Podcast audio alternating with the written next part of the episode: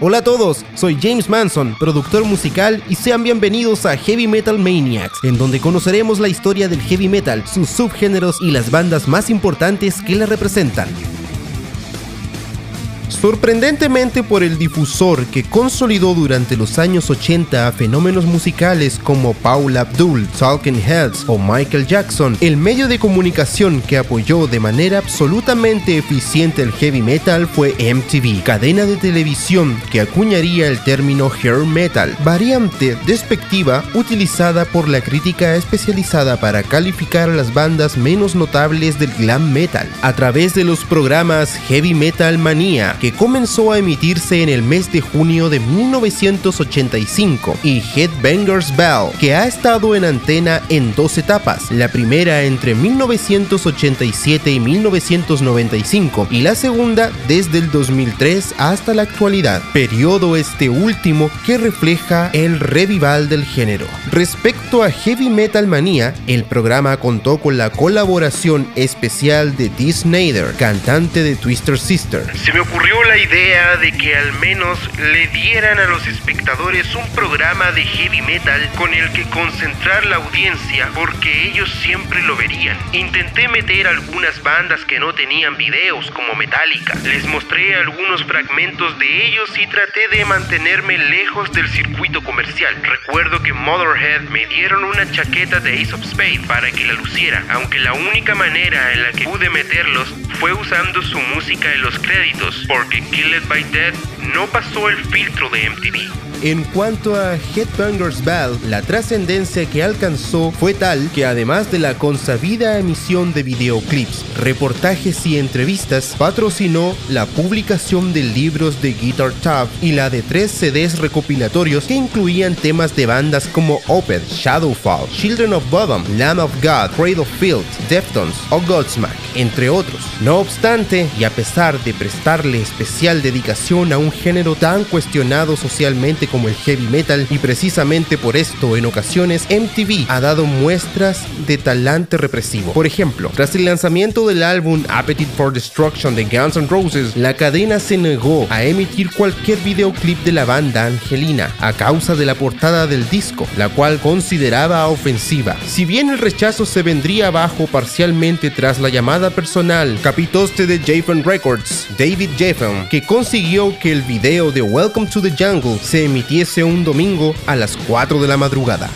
El Parent Music Resource Center, o como lo conocemos PMRC, se formó en la primavera de 1985 con el supuesto objetivo de salvaguardar a los jóvenes estadounidenses de la degradación moral a la que se veían sometidos por la música moderna. Según un informe elaborado por el PMRC, el rock hacía apología de rebelión, consumo de drogas, perversión, promiscuidad sexual, violencia nihilista, ocultismo e incitación al suicidio. El poder de esta asociación no resultó baladí, puesto que de ella formaban parte las esposas de los altos cargos públicos, como Tipper Gore, esposa de Al Gore, entonces vicepresidente de Estados Unidos, y más tarde defensor de la causa ecologista, Susan Becker, esposa del secretario economista James Becker, y Nancy Thurman, esposa del senador Strom Thurmond. El grupo de afectadas amas de casa conservadoras consiguieron que la industria discográfica identificase aquellas grabaciones susceptibles de violentar a la juventud o dicho de otra manera, el PMRC contribuyó a una nueva oleada de censura y coacción de la libertad de expresión en la música norteamericana, lo que en la práctica tuvo su máximo exponente cuando a partir de 1990 19 compañías discográficas accedieron a colocar en la portada de sus discos la pegatina Parental Adversary, advertencia a los padres, que prevenía del contenido de las grabaciones. No obstante, el primer alegato del PMRC a favor de la moralidad había visto la luz en 1985 mediante la lista Filthy 15, 15 asquerosas, que recogía las canciones más ofensivas del momento y entre las que se encontraban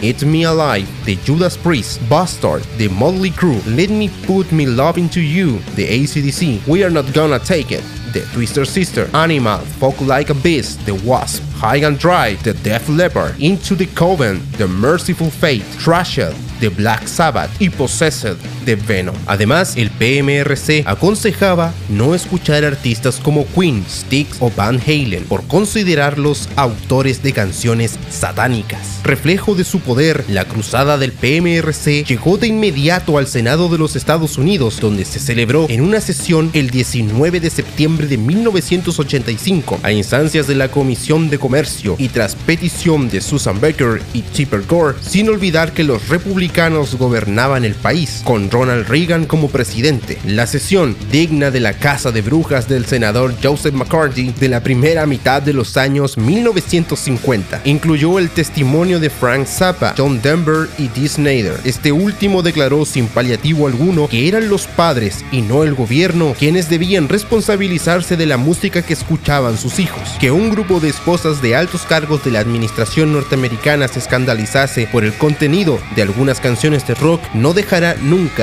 de ser un hecho esperpéntico. Pero el que pusieran sus ojos en un género tan marginal, según su entender, evidencia el tremendo fenómeno social que adquirió el heavy metal en los años 80. De hecho, entre 1983 y 1984, el heavy metal representó entre el 10 y el 25% de las ventas de los discos comercializados en Estados Unidos. Como es lógico, no tardó en aparecer la oposición al PMRC y en 1987 Mary Morello fundó Parent for Rock and Rock, aunque serían los propios artistas y grupos quienes se alzaron con mayor ímpetu mediante declaraciones, canciones, Hook the Mood de Megadeth, Mother The Dancing, Freedom of Speech de Ice It, Started All Pose de Anthrax, Censorship de Ramones o actos públicos como el que en 1993 protagonizaron casualmente Race Against the Machine. Tom Morello, guitarrista del grupo, es hijo de Mary Morello. Durante su actuación en el festival de Lollapalooza, celebrado en Filadelfia, permanecieron desnudos en el escenario 14 minutos, con cinta aislante en la boca y mostrando el